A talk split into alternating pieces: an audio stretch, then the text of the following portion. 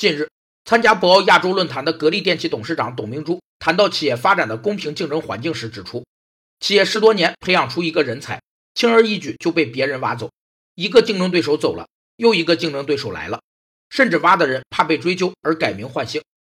其事业单位员工在任职期间及离职后一定时间内，不得从事与本企业相竞争业务的一种法律制度，被称为竞业禁止。根据我国现行法的规定，有两种竞业禁止。一个是法定竞业禁止，是基于法律的直接规定而产生的，是一种强制性竞业禁止，当事人不得协商免除，主要针对的是企业的董事、经理、合伙人等高级管理人员。另一个是约定竞业禁止，是单位为防止员工任意跳槽、泄露商业机密，通过与员工签订竞业禁止契约来约定义务，用人单位应向受此种就业限制的雇员支付一定的合理补偿。